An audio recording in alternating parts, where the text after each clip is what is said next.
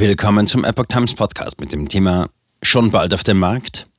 Moderna will Zulassung für RSV-Impfstoff für ältere Menschen. Ein Artikel von Oliver Signus vom 20. Januar 2023.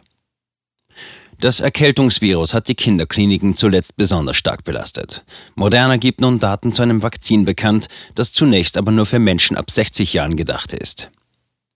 Das US-amerikanische Unternehmen Moderna will noch in der ersten Jahreshälfte 2023 eine Zulassung für den RSV-Impfstoff für Erwachsene ab 60 Jahren beantragen. Der Impfstoff mit dem Namen mRNA 1345 habe vielversprechende Ergebnisse in der für eine Zulassung nötigen Phase 3 Studie gezeigt, teilte das Unternehmen der deutschen Presseagentur mit.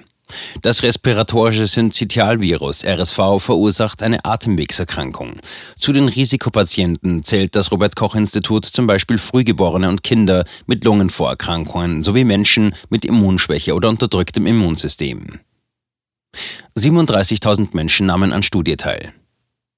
Wir fanden heraus, dass die Verwendung des Impfstoffs das Risiko einer bestätigten schweren RSV-Erkrankung um knapp 84 Prozent reduziert, sagte Paul Burton, Leiter der Medizin bei Moderna.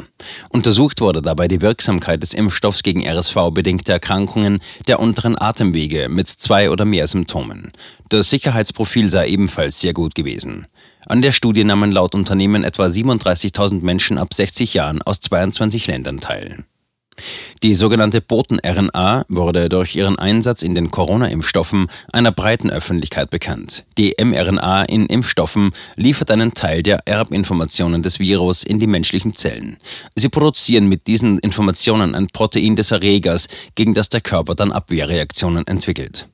Bei späterem Kontakt mit dem Erreger erkennt das Immunsystem das Protein wieder und kann das Virus schneller und gezielter bekämpfen. Boten-RNA im selben Lipid wie bei Covid-Impfstoffen. In diesem Impfstoff kapseln wir diese Boten-RNA in dasselbe Lipid ein, das wir auch für den Covid-Impfstoff verwenden, der weltweit bei hunderten Millionen Menschen eingesetzt wird, sagte Burton. Der entwickelte Impfstoff ist zunächst für Menschen ab 60 Jahren vorgesehen. RSV kann aber vor allem auch für Säuglinge und Kleinkinder gefährlich sein. Auch dazu forsche man bei Moderna, sagte Burton. Wir haben noch fünf weitere laufende Programme für Kleinkinder, schwangere Mütter und eine Reihe anderer Bevölkerungsgruppen. Diese Daten werden wir in den kommenden Monaten ebenfalls veröffentlichen. Kombi-Impfstoffe in der Entwicklung. RSV hat in dieser Saison die Kinderkliniken in Deutschland und in anderen Ländern stark belastet. Auch die Kombination aus vielen Influenza, Corona und RSV-Fällen stellte das Gesundheitssystem vor Herausforderungen. Ziel sei es, verschiedene Impfstoffe gegen Atemwegsviren zu kombinieren, also etwa gegen Corona und RSV, sagte Burton. Solche Studien seien allerdings schwieriger durchzuführen und benötigten mehr Zeit. Ich denke, dass wir in den nächsten Jahren in der Lage sein sollten, diese Kombinationsimpfstoffe zu entwickeln, die wirklich einen sehr umfassenden Schutz der öffentlichen Gesundheit bieten würden. Viele Präparate in der Entwicklung. Moderna ist allerdings nicht der einzige Pharmakonzern, der eine Impfung gegen RSV entwickelt.